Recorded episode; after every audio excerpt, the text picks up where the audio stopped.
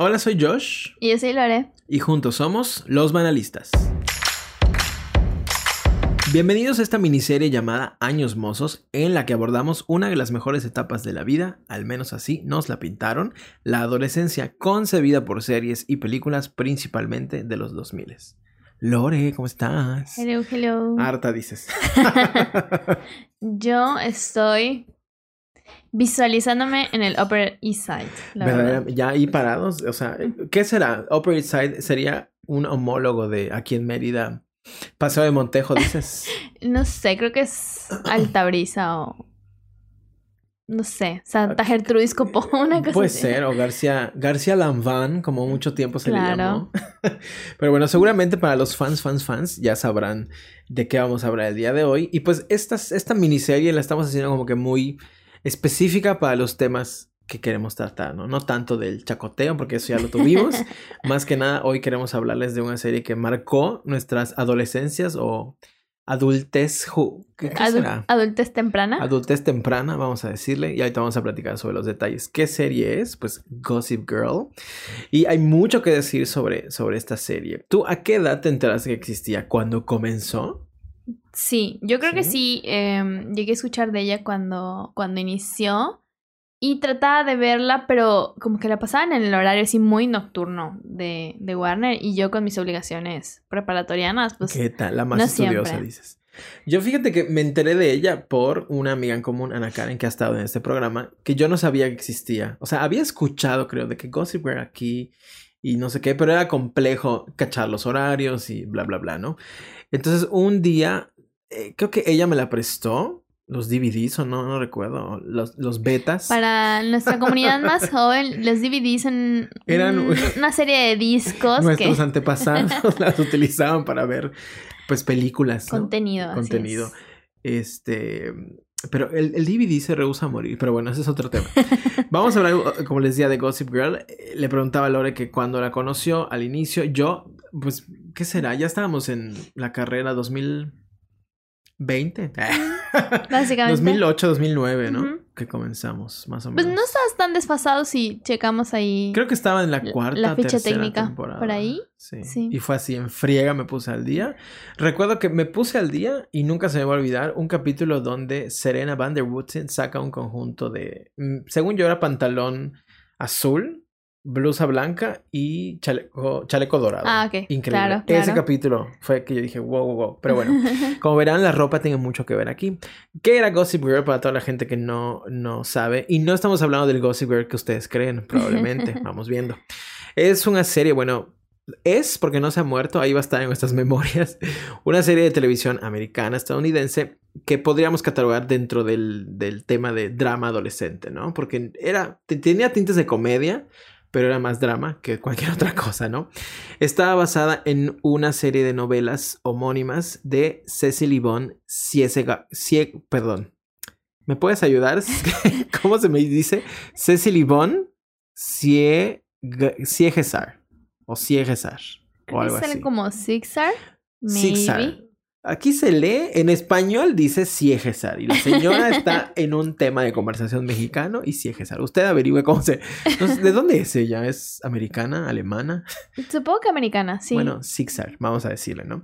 Fue creada, o sea, ya, o sea, eh, la serie de televisión sale de las novelas y la serie fue creada por Josh Schwartz y Stephanie Savage y se estrenó en la cadena de televisión CW el 19 de septiembre de 2007 y finalizó el 17 de diciembre de 2012.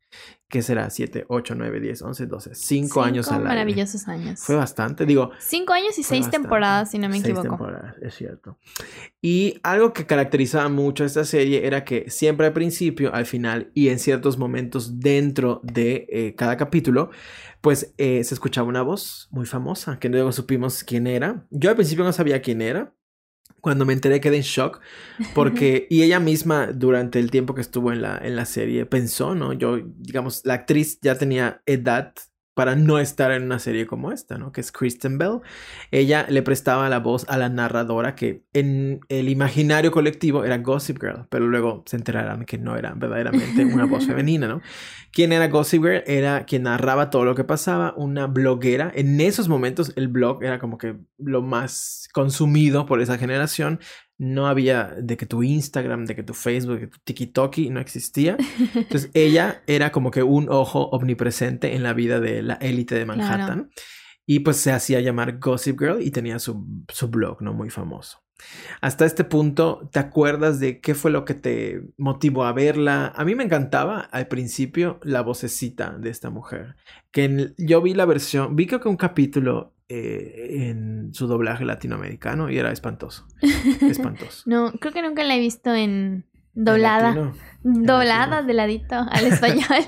este, siempre la he visto en, en inglés. Este, ¿qué me llamó la atención de la serie? Buena pregunta. Yo creo que ahora sí que viniendo de la resaca de Rebelde, que hablamos de ella eh, hace unos programas, y pues tenía como que esa misma estructura en esencia, ¿no? O sea, era una escuela particular, eh, chicos privilegiados, como que mucho drama, mucha, mucha gente bonita. Este, y yo creo que ese fue como que el principal gancho y creo que la vendían bastante bien a través de los comerciales, ¿no? Y apelaba a esta nueva, a lo que era en ese momento nueva generación o nueva conectividad de cómo los jóvenes están muy cercanos a, lo que son los medios digitales, ¿no? Al, celular en ese momento, al blog y al internet. Entonces eso era como que algo que parecía como muy, muy de moda. Este, yo creo que ese fue como que el primer contacto, lo primero que me llamó la atención cuando, cuando lo vi. Yo creo que una de las cosas que me llamó la atención, porque la empecé a ver pues ya, cuando ya había un par de temporadas afuera, fue la ropa, o sea, porque ese fue un gran tema, ¿no? O sea, cómo vestían a estas personas que al principio eh, comenzaron, digamos, con un estilo que se fue puliendo y puliendo y puliendo, ¿no? Eh, la serie como tal giraba en torno a la vida de seis personas principales y todos sus allegados, ¿no? Que eran Serena, Blair, Chuck, Dan, Nate y Jenny. Eh, y Jenny vamos viendo. Vamos viendo porque se salió la muchacha y... La salieron. exacto, la invitaron a salir. Y pues era alrededor de las vidas privilegiadas, como decías, de todos estos adolescentes de una zona geográfica de Manhattan en la ciudad de Nueva York, que es el Upper East Side. O sea, la zona más rica de los más ricos. Que equiparándolo a Mérida, aquí a Mérida, ¿qué sería? Este, la 42 Sur, dices. o sea, no es nuestra culpa que la ciudad esté dividida así, disculpen, así es la vida, pero ¿qué será como la zona más? el country, dices. Exacto, alguna de esas. Que el country tiene sus claroscuros. pero ajá, como imagínense de su ciudad, o aquí de Mérida, Yucatán, la zona como que más exclusiva y donde pues primero te checan de que qué vacunas tienes para poder pasar. De eso se trataba, ¿no? De la gente, más bien eran como los herederos de las fortunas de todas esas familias. Sí, sí, Exacto. Básicamente. Y todos ellos eran perseguidos y atormentados por un blog en internet que para quien esté pensando en los blogs como hoy se conocen, no eran de video, eran escritos. no son blogs con V. Son, blogs, con, B de, de, bueno. De bueno, exacto. Entonces ese blog lo seguía y se llamaba Gossip Girl y día a día publicaba entre verdades y mentiras y entre cosas que se enteró, cosas que le mandaban. Y... Por eso era muy gossip, muy, muy, el chisme. Era averiguar. Este, y algo como interesante de, de ese factor era que ahora sí que digamos que los mismos usuarios, el mismo público o los mismos adolescentes eran los que alimentaban este blog, ¿no? Porque ellos eran los que mandaban los tips o los chismes y ella, ella, Gossip Girl como ente, exacto, era quien los reproducía, ¿no? Pero pues si los adolescentes no le mandaran esa información, ella no tendría de dónde. Y pequeño paréntesis, hablabas aquí ahorita de las vacunas. ¿Qué vacunas se habría puesto cada personaje de Gossip Girl? Oh my god. Según tu apreciación. O sea, ¿en general en la vida o cómo? O sea, ajá, Serena en 2021, ¿qué vacuna se puso? Mmm, no sé. ¿Crees que sea anti-vaxxer? Mm, no, o sea, siento que todos ellos. Yo siento que Serena sí, pero sus amigos le hubieran obligado a vacunarse. Así que no, ¿qué te pasa? Sí, yo creo que Chuck igual no se hubiese vacunado. Bueno, no sé. Blair sí, porque necesitaba viajar. Yo creo que muy, muy moderna ella, o, ¿sabes? o, fue la primera vacunada Exacto. de Pfizer. Sí. Seguramente, seguramente. Y te digo, o sea, además de, de, de, seguir las vidas, publicaba estas cosas entre verdad y mentira, entre chisme y no, de sus conflictos amorosos, lo que pasaba en su familia, obviamente el, todo el tema económico que es muy importante para las élites y pues ellos viniendo de, un, de familias multimillonarias de esta parte geográfica de Manhattan, ¿no? Que Manhattan es famoso por también ser muy exclusivo, es como, ¿qué será? Eh, Fíjate que... O sea, no sé, Ciudad de México, que es como más... ¿Qué zona? Que Polanco, Reforma. Polanco. Por ahí. Exacto, como muy, muy exclusivo. Y em, pues esto llevó a la serie a convertirse en un éxito mundial, internacional, universal. Que en esos momentos era todavía más loable conseguir éxito porque literal tenías que o cacharla en los horarios, tener, digamos, acceso a la televisión de paga americana, eh, creo que en Canal 5 la llegaron a pasar en Televisa a las 12 de la noche y en su versión. Tres años después, en su versión doblada eh, en Latinoamérica. Muy mala, por cierto, o sea, el doblaje. que es. Aquí tengo sentimientos encontrados porque, o sea, la gente que trabaja haciendo doblaje, supongo que tiene buenas intenciones, pero es que no es necesario hacerlo en ciertas piezas de contenido. Estaba viendo, hablabas hace rato de los TikTokis. Estaba viendo el otro día un, un, TikTok que decía que cómo se escucharía algo en inglés si lo hicieran con el acento con el que se reproduce en el doblaje en español, ¿no? Claro. Y es muy marcado. O sea, siento que... Eh, de hecho, hubo como un parteaguas en, la, en, en, el doblaje y en las traducciones. Este, hablaban mucho en tu momento de eh, la película ¿Qué pasó ayer? Okay. Que ahí ya claro. le metían, no sé, insultos más regionalizados o algo así. Muy. Eran como más casual pero pues no sé si siempre aplica para todo o algo Claro. así. Pero en el caso, por ejemplo, de Gossip Girl, eh, Sex and the City, por ejemplo, Friends, los no doblajes... Lo puedes mexicanizar no. tanto. Exacto, ¿no? Y, y como que sí fallaba, no sé. Les faltaba emoción, tal vez. Y creo que cada vez más como que intentan llegar a esa regionalización. Creo que el primer caso que yo recuerdo fue Shrek en su momento, que sí metía muchas cosas como mexicanas en la versión para Latinoamérica. Creo que te estás ol- olvidando de uno de tus grandes favoritos. ¿Qué, qué- Los, cuál será? los Simpsons. Ah, bueno, sí, pero cre- creo que los Simpson cuidaban mucho todavía como que fuera para Latinoamérica, o sea, no sé, caramba, se entiende en todos lados, ¿no? Pero, o sea, nunca escuché a los Simpson decir un güey o Ah, bueno, un- claro. cositas muy que en Shrek sí pasaba, o cosas como que muy locales de este chiste, todos los chistes de Eugenio Derbez, por Dios, ahí los metió. Pero bueno, punto y aparte, esto se convirtió en un éxito mundial universal y llevó a Supongo que los que tenían los derechos, que supongo que es la escritora o no sé. Los productores, ajá, los y la cadena. Exacto, a crear como una especie de franquicia y salir a venderla fuera de Estados Unidos. Y se creó también una secuela que es la más reciente.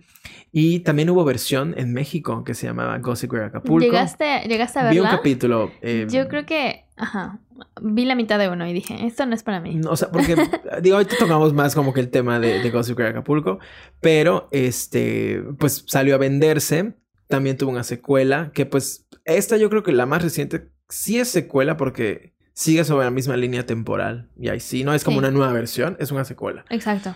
Es como un poco, hablábamos con Rebelde, que sigue una misma línea temporal. No es como que volvieron a nacer, no, es la misma línea temporal Exacto. en el futuro, ¿no?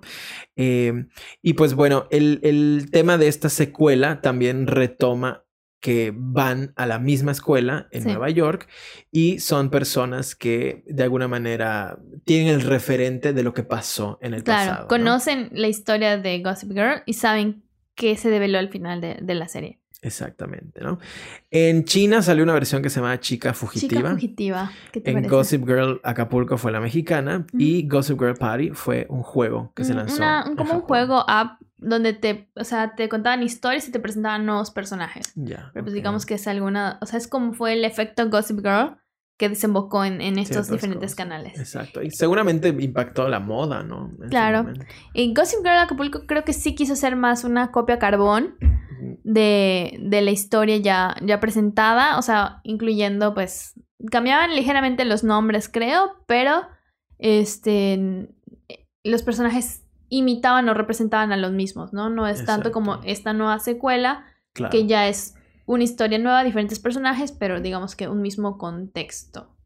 ¿Podría ser? Exacto. Yo vi, te digo, un capítulo y era el personaje de Serena tenía su símil idéntico, ¿no? El personaje de Blair también lo tenía, ¿no? Era así de que Juanita, Jacinta, y cada una tenía muy mal hecho, por supuesto, pero creo que pues esto habla del éxito que tuvo en su momento Gossip Girl. Ahora, em, hablábamos justamente de, del por qué, digamos, que te llamó a verla, por qué me llamó a verla a mí.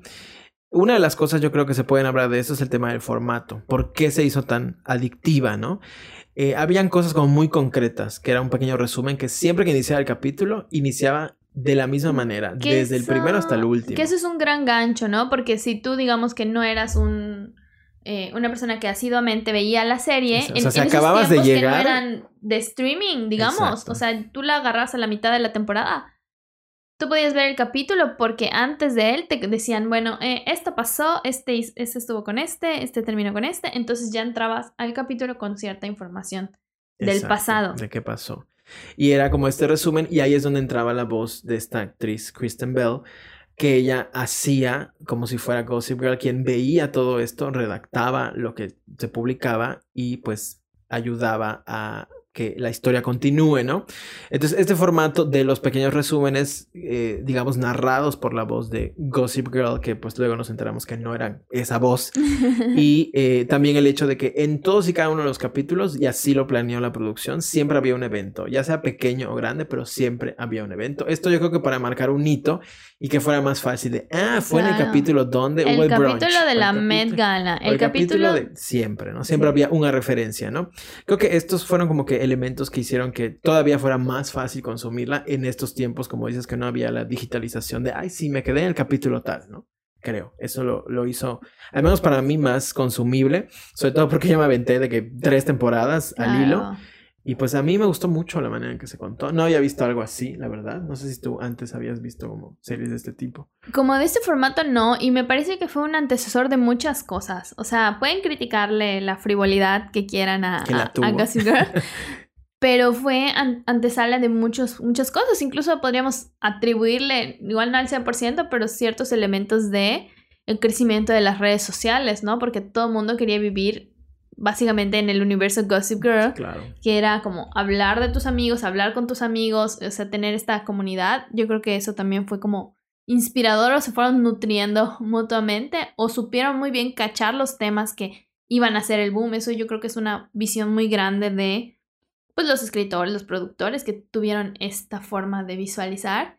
Y algo que le hace muy diferente a otros contenidos como de adolescentes es que esta podrías ver que estaba escrita por gente joven. No sé si así fuera, pero así se sentía, ¿no? O sea, como que no te hablaban de los dramas tanto como para que... Esa es como la historia de esto es lo que no debes de hacer, o te vas a embarazar, o algo así, sino que era una vivencia más desenfrenada y reflejaba, yo creo que sí, muy bien el panorama de los ricos, que es algo que también de repente puedes saber cuando alguien que no está en una clase socioeconómica habla de esa clase, ¿no? Entonces yo creo que yo creo que ese, esos elementos como que se nutrieron muy bien. Visualmente era muy atractiva por las personas y por los outfits, claro. Y otro punto que quería abordar era este, sobre el caso de la narradora, ¿no? Que hablábamos, era Kristen Bell. Que fue muy peculiar que ella participara de esa forma, ¿no? Yo igual después me enteré que era ella. O sea, la había escuchado siempre, pero como que no cachaba en mi mente imagen y, y voz. Claro. Qué curioso que una actriz, que es actriz, se decidiera por un papel de narración, ¿no? Que iba a ser siempre fuera de cámara. Estuvo curioso porque en el caso concreto de, de, Kristen Bell, ella pues digamos que se quedó sin chamba porque cancelan Verónica Mars, una serie donde ella participaba, y pues literal estaba de que caminando los pasillos como si hubiese estado ahí, pero yo así me lo imagino. Estaba caminando de, oh Dios mío, me quedé sin chamba, ¿qué hago? Y vio que el próximo lanzamiento de la cadena donde trabajaba iba a ser Gossip Girl, ¿no? Entonces entró, vio de qué se trataba y se dio cuenta de que eh, los personajes eran adolescentes, ¿no? Entonces pues sí fue muy eh, honesta consigo misma y dijo, pues esto no es para mí, yo no puedo actuar aquí porque no entro en el Que yo siento que sí hubiera dado ahí sí, o sea, el aire. a lo mejor una maestra joven o una recién egresada. Maybe. McGonagall dices que. y pues se le ocurrió decirle a el productor si existía algo narrado que ella podría hacer la voz, ¿no? Entonces el productor le dijo, va, o sea, no hay ningún problema porque tu voz se escucha fresca, se escucha adolescente, hizo pruebas y el, el piloto ya lo grabó y se quedó, ¿no? Entonces, ahora sí que fue un poco la necesidad de mi querida Kristen Bell quien la convirtió en la voz oficial de, de Gossip Girl, ¿no? Que se hizo icónica y el típico exo, exo Gossip Girl nunca se nos va a olvidar, ¿no? Y yo creo que, fíjate que en- me acuerdo mucho que cuando vi eh, Gossip Girl Acapulco, pues sí tenían una narración que según yo, igual y voy a decir una mentira, pero hacía la voz una actriz que se llama Fernanda Tapia, que tiene una voz espectacular. Es una señora, Era- es una señora de toda la vida. ¿No era Patti Cantú? No tengo idea, pero según yo era una voz como Según que yo era muy... Cantú, ¿Quién hacía la voz? de Ah, mira, Gossip Puede Girl. ser, puede ser. Creo que sí. Pero yo o sea, no, no sentí que tuviera la fuerza, que, o, o quizá el estilo que tuvo Kristen Bell. Tan es así que hace unos años, que te contaba hace rato, uno de los Jimmys, no sé si Jimmy Fallon o Jimmy Kimmel. el otro, ándale, la invitó a su programa para hablar de sus proyectos y demás y le pidió que por favor leyera tweets de Donald Trump con el estilo de Gossip Girl, ¿no? Y bueno, ese video está así de risa loca, por favor, veanlo. Porque verdaderamente parecían tweets que podría haber escrito Gossip Girl, ¿no? Yo creo que uno piensa en Gossip Girl y piensa en Donald Trump. Verdaderamente, y ahí es cuando decimos eh, la realidad supera el arte, verdaderamente. ¿no? y otro gran tema, yo creo, eh, aunado a este hecho de eh, que mencionabas y creo que es muy importante, la autora era parte, o bueno, no sé si sigue siendo parte de este mundo súper privilegiado, ¿no? Ella estudió en una escuela así de exclusiva y En tenía... Exacto, tenía compañeros así de nefastos, ¿no? Y tenía este, parientes así de poderosos. Entonces, ella narra sus vivencias. Obviamente, algunas son reales, otras no. Pero las narra en estas novelas que se convirtieron en este éxito. Y uno de los factores, yo creo, más importantes, al menos que en la novela quizá no se puede percibir, pero en la serie sí, es el tema de la moda, la ropa, ¿no? Todo lo que englobaba a cómo se veían los personajes, la llevó a, pues digamos, escenarios que eran exclusivos para la alta costura. Empezó a hablarse de una, una serie de televisión que pues era de chavitos, ¿no? Claro. Y habíamos hablado ah, antes de empezar el programa de cómo eh, Gossip Girl fue peculiar en el sentido de que es de las pocas series que estaba ambientada en, en Nueva York y se grababa en Nueva York. Exactamente. Y yo creo que esa cercanía les daba también la oportunidad de de repente, pues, eh, sabemos que hay un distrito de la moda muy grande ahí, entonces a lo mejor tienen más accesible como que esas nuevas tendencias y no, no temían arriesgarse a usar pues algo que venía de, de la pasarela, ¿no? Y pues las actrices igual hermosas, este, pues como que sí les iba muy bien esos outfits, ¿no? Este, y bueno, sabemos que también, no solo de moda, sino que em, Nueva York es como que la cuna de, de mucha de la cultura. Entonces de repente se hablaban de elementos literarios, de este, de cómo. Y bueno, el, el digamos, el sele- selectivo club al que pertenecen este- estas personas, pues que tenían la oportunidad de viajar. Eh, hablabas de que habían hecho algunos capítulos en París, ¿no? Exacto. Y incluso también hablaban de esta como playa de los ricos, que es los Hamptons. es, es que sí. Y muchos de estos lugares se, digamos que sí se grabaron en la realidad, no eran un estudio. Luego ya, o sea, todo lo que era interiores, según nuestra amplia investigación, se grababa en estudios, que los estudios estaban en Queens, y Queens es un lugar de Manhattan, bueno, un lugar de Nueva York que no es como muy exclusivo, que digamos, ¿no? Y yo pensaba, no tenían miedo que les disparen por ahí, pero bueno, grababan todo lo que era interiores en Queens y las locaciones que vimos eran reales. Y está impactante. Como las escaleras del Met, que este, ahora sí que actualmente, si no me equivoco, hay un tour por la ciudad, así como que digamos el, el autobús que pasa por tu ciudad, que vamos dando como que los lugares icónicos. Hay un tour en específico de Nueva York, que es el tour de Gossip Girl, Oh donde te muestran este el hotel que del cual se basaron para hacer al Palace de Chuck Bass, ¿no? O este, aquí está la escuela, que este, tú tenías un dato sobre la escuela. Sí, que esa escuela eh, en realidad no era una escuela, era una iglesia rusa Ortodoxa. ortodoxa. Y eh, justamente platicábamos que, pues, sí parecía, en realidad. O sea, si lo analizas, sí parece una iglesia, ¿no? Y se grabó ahí y en otras este, locaciones, todo lo que era dentro de la escuela, ¿no? Porque como tal no existía ese lugar. La casa, digamos, de Serena y su mamá, que era, era todo el piso de un hotel, en realidad reprodujeron el piso, según entiendo, sí existía y lo reprodujeron en un estudio de grabación, ¿no? Sí grabaron en algunas partes este, de ese hotel, sobre todo las, las partes de afuera este, y sí grabaron en Queens, sí grabaron en Manhattan, sí grabaron en... ¿Cómo se llama este barrio que se volvió muy de moda? ¿Brooklyn? en Brooklyn, exacto. Ese puente que sale, que es como muy de la calle donde vivían los, los Humphrey. Te iba a decir Rufus, pero sí, Rufus Humphrey. Este, lo grabaron, ¿no? Entonces, eh, como que se cuidaba mucho este detalle y hablábamos precisamente de que Nueva York en las películas, en la serie, se termina convirtiendo en parte del elenco. Y creo que aquí se hace muy evidente, ¿no? Hablábamos, no recuerdo el ejemplo que me decías de, se menciona, ah, sí, eh, How I Met Your Mother, ¿no? Se menciona que se grabó en Nueva York, pero tú nunca ves Nueva York. O sea, se supone que la serie está inventada en Nueva York, How I Met Your Mother, eh, pero se grababa en Los Ángeles. Entonces, obviamente, sí veías mucho como que era un set. O sea, se veía esa falsedad. Exacto, ¿no? Y creo que en el caso de, de, de, las películas y series que, se, que tienen, digamos, el escenario de Nueva York, tienen que grabarse así o tiene que estar muy bien ejecutada la, digamos, representación de la ciudad para que realmente les creas. Pero eso es algo muy caro. O sea, actualmente, por ejemplo, varias series que están ambientadas en Nueva York, comillas, se graban en Canadá o, en, o en estudios en Los Ángeles porque pues sí es muy difícil como que poder así como que cerrar calles y grabar y eso es algo que logró Gossip Girl. Hay algunas este, tomas como de detrás de cámaras, videos que pueden encontrar en YouTube, donde estaban grabando y, y se ve que está el público ahí, ¿no? Y se amontonaba la gente porque ya más o menos tenían ideas de dónde iban a grabar y se amontonaban. Entonces se volvió un fenómeno de la ciudad también. Yo creo que como que sí fueron muy bien recibidos en ese sentido y pues pudieron lograr, lograr todo esto.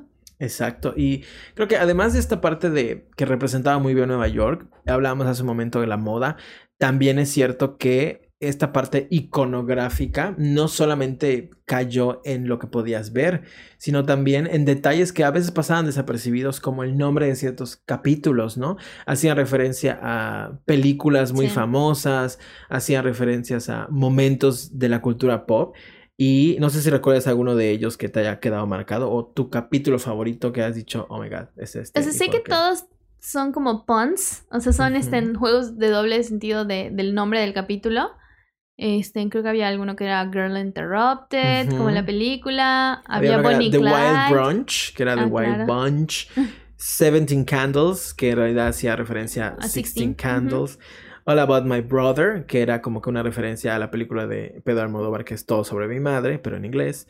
Y había una que me daba mucha risa, que era There Will Be Blood, que era una película que ellos la cometieron en There Might Be Blood, ¿no? que se acercaban, pero todavía, ¿no? Easy J, que era como que una referencia a la película de Emma Stone, Easy A. Eh, y hay muchos ejemplos, ¿no? Creo que sí. Eh, Creo que todas jugaban con el doble sentido. Exacto, ¿no? O sea, no tanto el doble sentido mexicano, señora puerca, no, sino el doble sentido de que hacía referencia a algo de un hito cultural, ¿no? Claro. Y hablamos también de la moda y una de las cosas que une, digamos, a esta serie con un hito histórico en, en, el mundo pop, también es Sex and the City. Las une no solamente que Nueva York es un personaje más, sino que la moda también es protagonista, ¿no? Y esto es porque una persona que estuvo detrás de ambas también pues jugó muy bien sus piezas, ¿no? No sé si recuerdas el nombre de este muchacho que se me acaba de ir. Aquí está, Eric Daman. Era, digamos, el encargado de todo el diseño de vestuario, tanto para Sex and the City como para Gossip Girl. Y se ve, o sea, ese señor, póngale un altar, verdaderamente. Porque las vestía y los vestía increíble, ¿no? Eh, y sobre todo, levantar un proyecto donde está empezando y nadie lo conoce y nadie confía, conseguir que las marcas quisieran estar así, no estaría fácil, ¿no? Y vaya que se veía, y, o sea, Siento que si ahora podemos hablar con gente que le gustó mucho Gossip Girl, te pueden decir, no, pues el estilo de Blair es tal, el estilo de Serena es tal, el estilo de Dan es tal. Y eso se logra con mucho trabajo detrás, ¿no? Hablábamos en episodios pasados con Trendy que el trabajo de los estilistas que hay atrás tiene que ser ahora sí de filigrana para que realmente funcione, ¿no? Que justo iba a hablar sobre el episodio que hicimos de moda, lo pueden escuchar en nuestro feed. Por supuesto. Este, que, que, que, hicimos con Trendy en el que pues, nos platicaba, ¿no? O sea, y, hay muchos momentos icónicos en cuanto a vestuario eh, dentro de la serie. Y eso pues es algo que igual marcaba, este, que, que se llegaba a reportar en, en las revistas incluso. Este, o sea, se volvía también otro personaje, ¿no? Como que la moda o cómo se presentaban. Y también eso te, te ayudaba a seguir la, la dinámica o el drama de la serie, ¿no? También a través de, del vestuario. Claro, y creo que ese es como que un tema muy, muy importante que los llevó a estar en portadas de revista. Vogue me parece que les hizo una portada. Y pues de ahí salió también muchos fans que quizá no eran tan fans de la historia, empezaron a voltear a verla por la ropa, ¿no? Otro elemento muy importante era la música. En algún punto se volvió como referencia cultural de que tenían que salir los artistas de moda, tenían que salir en Gossip Girl. Hubo un capítulo con Lady Gaga, hubo un capítulo donde salía gente que luego buscas y, oh my god, salió en un capítulo de Gossip Girl, ¿no? Y la música fue muy, muy importante, ¿no? Sí, eh, yo tenía marcado por acá el toque dorado de Alexandra, Alexandra Patsavas, que eh, justo este personaje, este, lo veía antes, o sea, cuando terminaba la serie, como que ves los nombres, ¿no? Los créditos, etcétera. Y me salía siempre ese, y como que yo decía, me suena, me suena. Y lo empecé a ver en varias series. Así de, me acuerdo que la vi en el Oxxo. Exacto. Eh, lo empecé a ver en varias series y como que yo personalmente como que me fui haciendo la idea de que esta persona tiene muy buen oído porque las canciones que incluye como que pegan muy bien, ¿no? Y pues estuve leyendo sobre ella un poquito y te decía, ¿no? Que pues desde muy, muy joven se interesó por el aspecto musical, salió de la escuela porque empezó a estudiar creo que derecho o algo así, no le gustó y se dedicó al ámbito de la música, ¿no? y entró a trabajar en producciones televisivas y cinematográficas.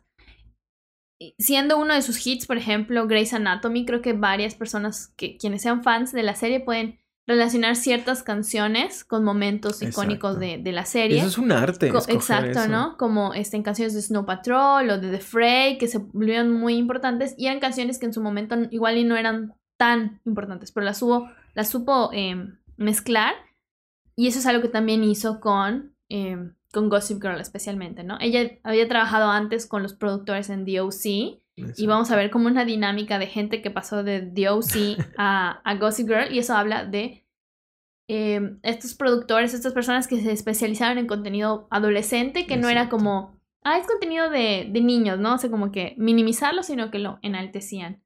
Eh, y esta productora también musical eh, hizo la música para, o sea, consiguió a los artistas para Twilight que hablaremos de ella en su momento. Podrán decir lo que sea, pero Twilight tiene muy buen soundtrack. Sí, o sea, una de las cosas que más jalaba gente era el soundtrack. ¿Y cuántos artistas no se empezaban a hacer hiper famosos por estar en, una banda sonora de Twilight? Y de hecho, este, le preguntaban justo sobre su trabajo en Gossip Girl y decía que buscó muchos artistas emergentes de la escena de Nueva York. O sea, querían inventar la serie con música que hiciera referencia al contexto de, de ahí, ¿no?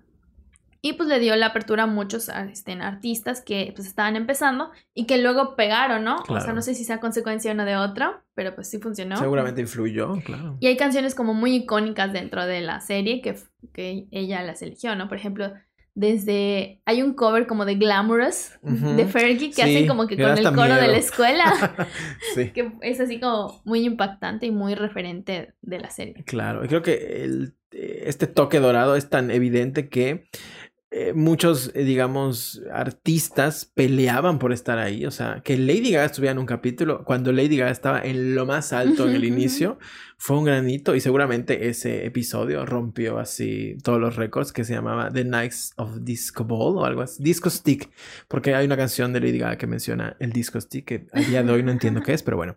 Entonces yo creo que aparte de la moda también está la música Y otro elemento que era pues muy, muy evidente que se tenía que tocar era pues la clase privilegiada, que decías al principio, no era un outsider hablando de lo que se imaginaba que pasaba, era una persona que lo vivió y estaba contando sus experiencias. ¿A ti qué te pareció conocer a la clase privilegiada? Eh, ahora Tan sí que privilegiada. es como la referencia del contenido mexicano de los ricos también lloran. Sí, O sea- verdaderamente sí, lloraban mucho. Pues es hablar de eso, ¿no? O sea, obviamente es como cuando te cuestionas, ¿quién, ¿qué puede querer quien ya lo tiene todo, ¿no? Y pues es, ese es el drama que se vive alrededor de ello, ¿no? Es como que el- lo importante, lo rico para quienes estamos fuera, como que conocer qué es lo que pasa en, en esos clubs muy privados. Exacto, esos círculos tan elevados y, y cerrados. Y yo creo que también eso dibuja esta figura de los antihéroes, ¿no? Gente nefasta que verdaderamente era odiosa, que terminabas simpatizando con ellos. Chuck Bass y su relación tormentosísima con Blair Waldorf. Creo que era un, o sea, yo no sabía cómo reaccionar ante eso, porque era muy enfermizo, pero te gustaba verlo, ¿no? O sea, que sufrieran juntos y al final y- y, o sea, al día de hoy creo que no había amor. Bueno, no lo sé, pero fue un amor muy enfermo, muy, muy, muy malo, ¿no? Este, pero justamente esos antihéroe- antihéroes que al día de hoy, si te pones a analizar, nadie era bueno. O sea, no había una figura que tú decías, no es que este es el bueno y este No es el había malo. una lupita como de rebelde. No, y aun, aun cuando creíamos que había una Lupita, Dan, al final resulta ser que no era la Blanca Paloma que nosotros creímos, ¿no? Y pues si no han escuchado, digo, si no han visto el final de, de Gossip Girl, se los vamos a... re- No, no es cierto. ¿Cre- cre- ¿Crees que debamos de decir, Alerta de spoiler. alerta de spoiler, qué te pareció a ti la develación de Gossip Girl?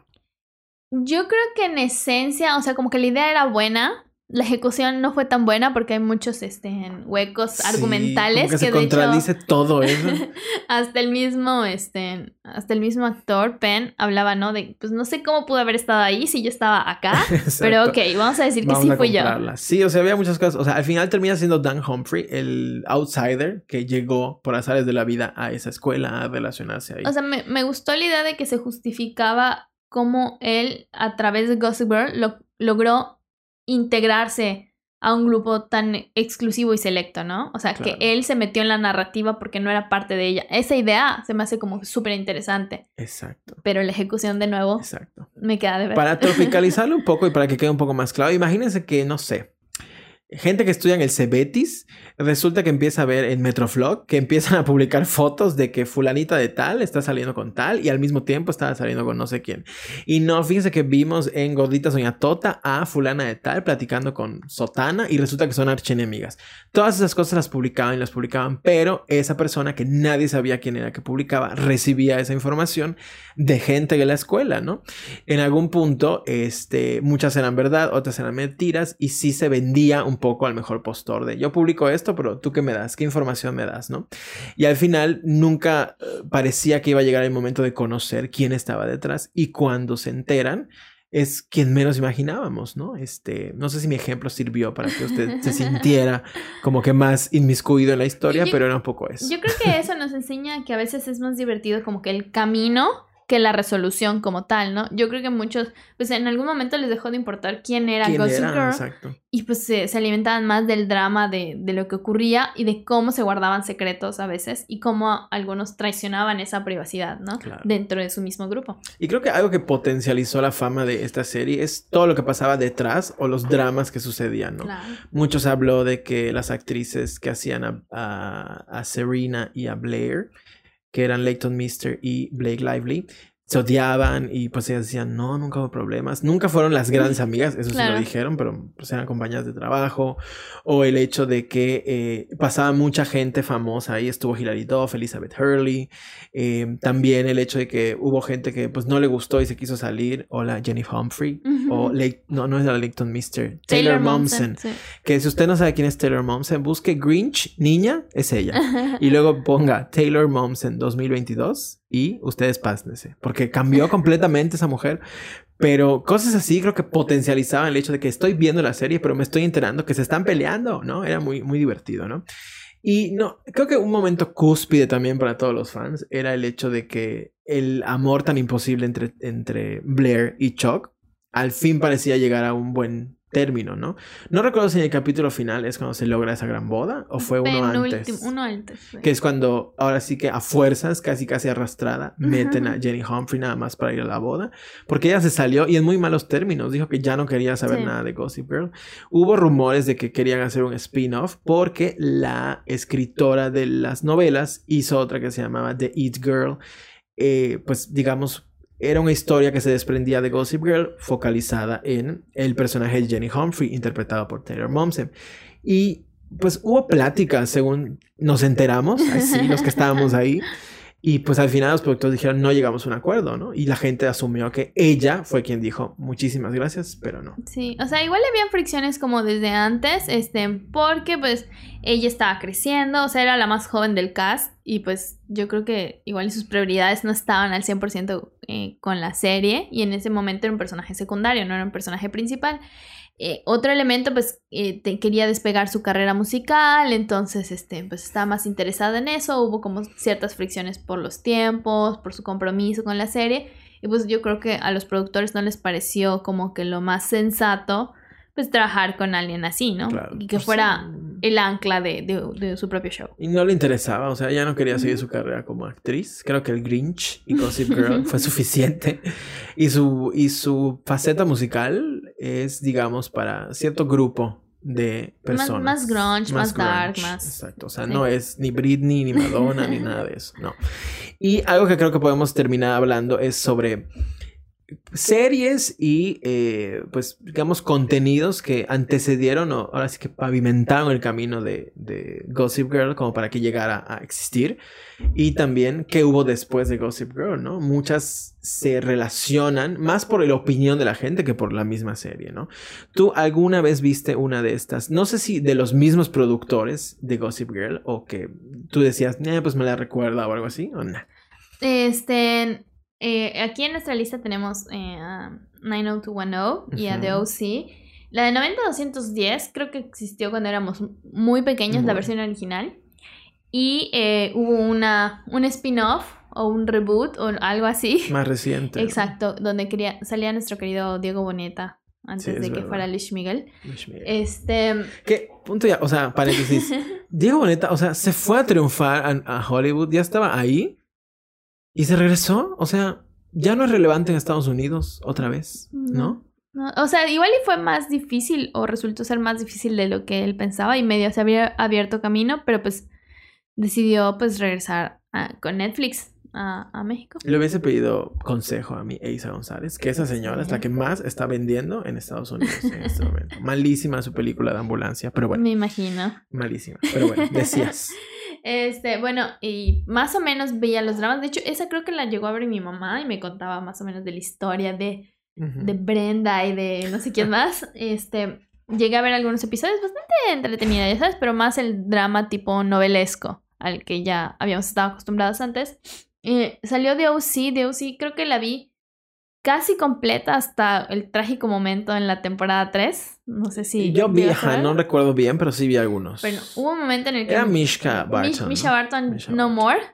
Y después de eso, este, pues la serie fue como que en declive. Pero al principio era muy buena y tenía una estructura muy similar a Gossip Girl. No en el sentido de un narrador o algo así, sino que eran dramas frescos para, pues, personas de preparatoria que obviamente por las edades, no creo que fueran los más preparatorianos, la verdad. Exacto. Y, eso pasa mucho. Y creo que es otra vez como esa deformación de nuestras mentes diciendo, yo no me veo así. Yo no tengo 33 años y tengo así ese cuerpazo, ¿no? Pero pues estamos muy mal, verdaderamente.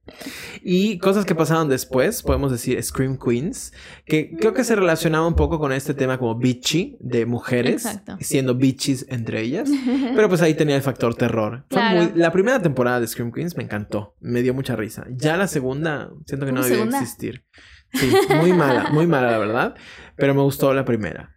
Elite, bueno, ¿tú viste Scream Queens? Eh, creo que vi algunos capítulos. Se me hacía chistosita, pero no sé por qué no la seguí viendo. Como que ya no, no, le seguí el hilo. De hecho, las producciones de Ryan, eh, ahí sí, mi amigo, Ryan, ¿cómo se llama? Ryan Murphy. Murphy.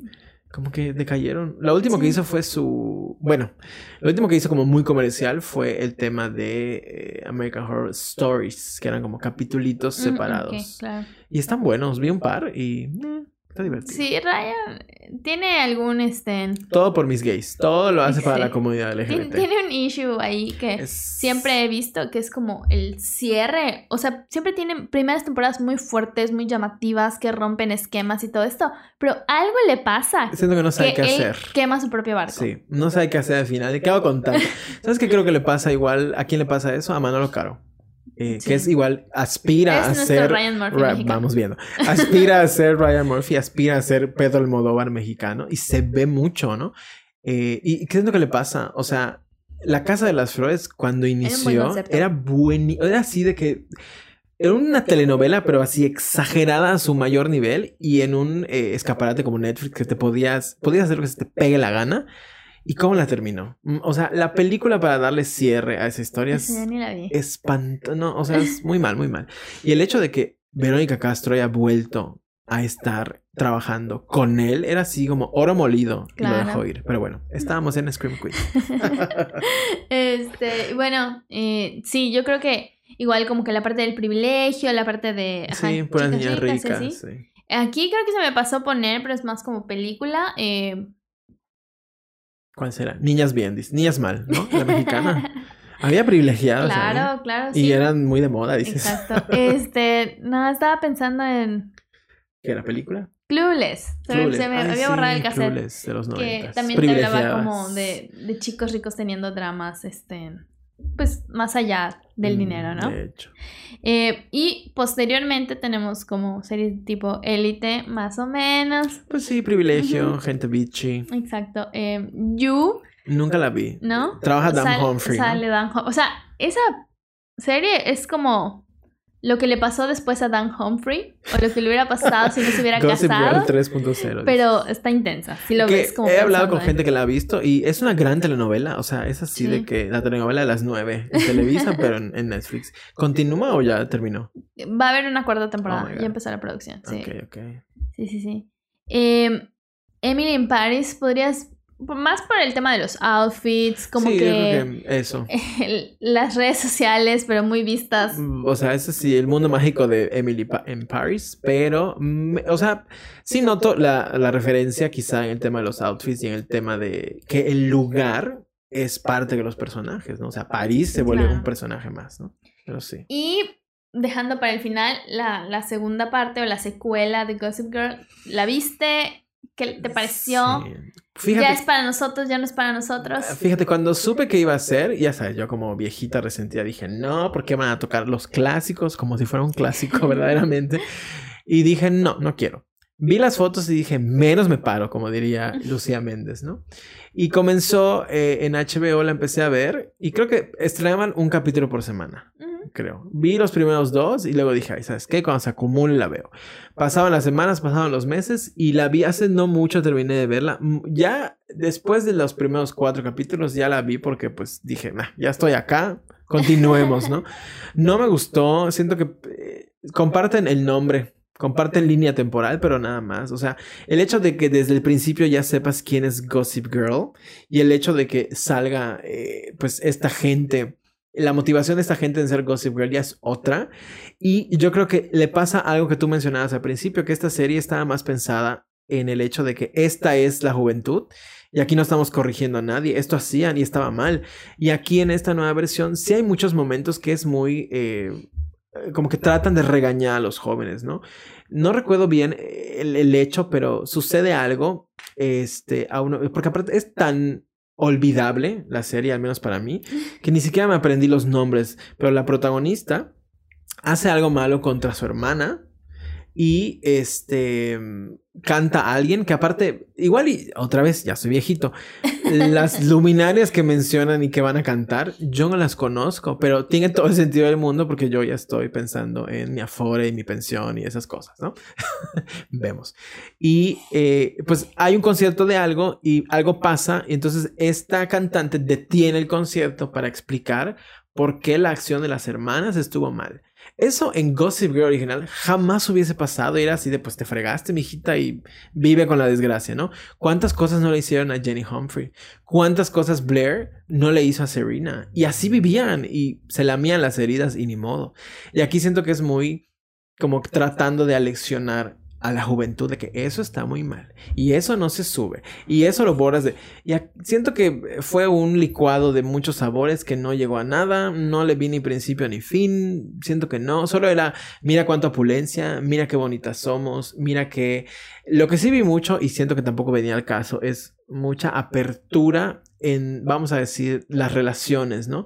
Hay un caso de un tipo que se acuesta con todo lo que tiene hidróxido de carbono, casi casi. Hay otro que son una pareja que quiere meter a un tercero, este, y ya. No vi un personaje lésbico, no vi un personaje LGBT. Hay una actriz que es transexual, pero nunca hace referencia a ello y tampoco tienen, ¿no? Que hacerlo. Pero de ahí en fuera siento que fue más como un... Funcionó, vamos a traerlo, pero con mensaje. Así como un bello capítulo de La Rosa de Guadalupe. Y no me gustó. Hasta aquí mi aporte. Muchas gracias. Odienme. ¿Qué? sí, yo creo que hay muchos elementos que no sé. Ajá, no, estoy, estoy tratando de formular. formular lamentada. Exacto, ¿no? Este, muchos elementos que no terminaron de cuajar. Y mi duda, creo que te lo pregunté una vez fuera del aire, eh, es ¿para quién es esta serie? ¿Por qué? Porque tiene elementos que son más, como tú dices, ¿no? Como más criticar a los jóvenes, que era algo que no hacía el Gossip Girl anterior. Eh, tiene elementos que son muy nuevos, que son desconocidos. Y tiene elementos muy millennials que nos dan risa a nosotros, pero tal vez a los, a los generación Z no. Entonces se me hizo un revoltijo de elementos que querían abordar que no terminaron casándose con ninguno. Entonces mi duda es para quién es la serie. ¿Qué pasa? Si sacan una segunda temporada, a lo mejor sí la vería porque me da curiosidad como ver cómo y pues para ver si a lo mejor perfeccionan o perfilan mejor la, la serie, ¿no? Creo que los actores tienen espacio para crecer, pero ahorita pues no están, o sea, como que no sé, algunos siento que sí quisieron replicar un poquito a personajes anteriores, como que había una que era muy Blair, una que era muy Serena, este, y pues igual a lo mejor lo primero que tendría que hacer sería olvidarse de eso, ¿no? Tratar de construir sus propios personajes. Había uno que era así, Chuck, pero pansexual. Exacto. Este... Le gustaba el pan, dices. Exacto. Y, eh, pero pues hay otros elementos que a lo mejor sí hay de dónde rescatarlos.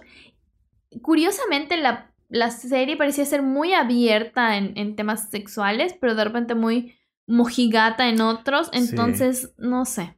Sí, o sea, siento que fue más ornamental el hecho que un personaje tenga dos papás. Porque cayeron en el cliché de una pareja heterosexual que está en medio de un divorcio. O sea, no aportó nada. Este, el hecho de que haya hermanas, tampoco, o sea, mm, ni siquiera sé qué decir, verdaderamente me decepcionó. es tan olvidable que la acabo de ver y ni siquiera sé qué acabó. O sea, no sé. Y Gossip Girl original, al día de hoy, me impacta que Dan Humphrey haya sido la gran revelación. Que eso es algo que pasa que he visto o por el poco contacto que tengo, siento que muchos que son más jóvenes que no la vivieron en vivo, la Gossip Girl original, la están viendo ahorita o la pueden ver ahorita y les sigue impactando y les sigue como que atrayendo, ¿no? ¿Cuántas veces ya la viste tú? Eh, demasiadas para contar. Yo creo que voy por mi tercera vuelta, pero es que deja todo el drama, ya verlo de todas las capas que están atrás, pero la ropa, pero los vestuarios, pero lo que pasaba atrás, el estilo, la ciudad, eso está increíble, ¿no? Pero bueno. Sí, y entonces pues yo creo que, ajá, la, este, esta secuela pues tenía unos zapatos muy grandes que llenar. Muy. Y pues hasta ahorita no ha logrado. Yo creo que a lo mejor lo que tendrían que hacer sería desprenderse un poco como de, de esa sombra y buscar su propio, su propio camino. Yo creo que ese podría ser una, una resolución. Y quería preguntarte ya para vincularla a nosotros, ¿qué tanto tú te crees un personaje de Gossip Girl? ¿O cómo sería si tú fueras un personaje de pues Gossip mira, Girl? chica, yo quisiese, pero no pudiese. Pues creerme un personaje quizá no. Era como un Dan Humphrey, ¿no? Viéndolo desde afuera, pero sin posibilidades de llegar a los Hamptons, ¿no? Era muy divertido enterarte de eso porque, sobre todo porque... Eh, investigando un poco te das cuenta que no venía de alguien que se estaba imaginando las cosas, sino alguien que estuvo en esos brunches, alguien que estuvo en esos pleitos, alguien que vio cómo un padre moría y el relajo de la herencia, vio cómo un hijo se tuvo que tuvo que madurar a fuerza porque pues le cayó la herencia y él se quedó, ¿no? Ese tipo de cosas eran interesantes y era un mundo que de otra forma pues no podíamos ver, ¿no? Y me gustó mucho. Ojalá hubiese yo tenido la oportunidad de tener ese poder adquisitivo, esa moda, todo eso. Y, también estar en una ciudad como la que ellos estaban. Eh, pues digo, Mérida está preciosa y no me cancelen, pero pues no es Nueva York, ¿no? Y Nueva York con todos sus claros oscuros que tiene, ¿no? Me gustó y yo creo que otra vez va a ser un hito histórico al cual van a volver para reversionar, pero no creo que vuelva a suceder. O sea, acaba de pasar y no.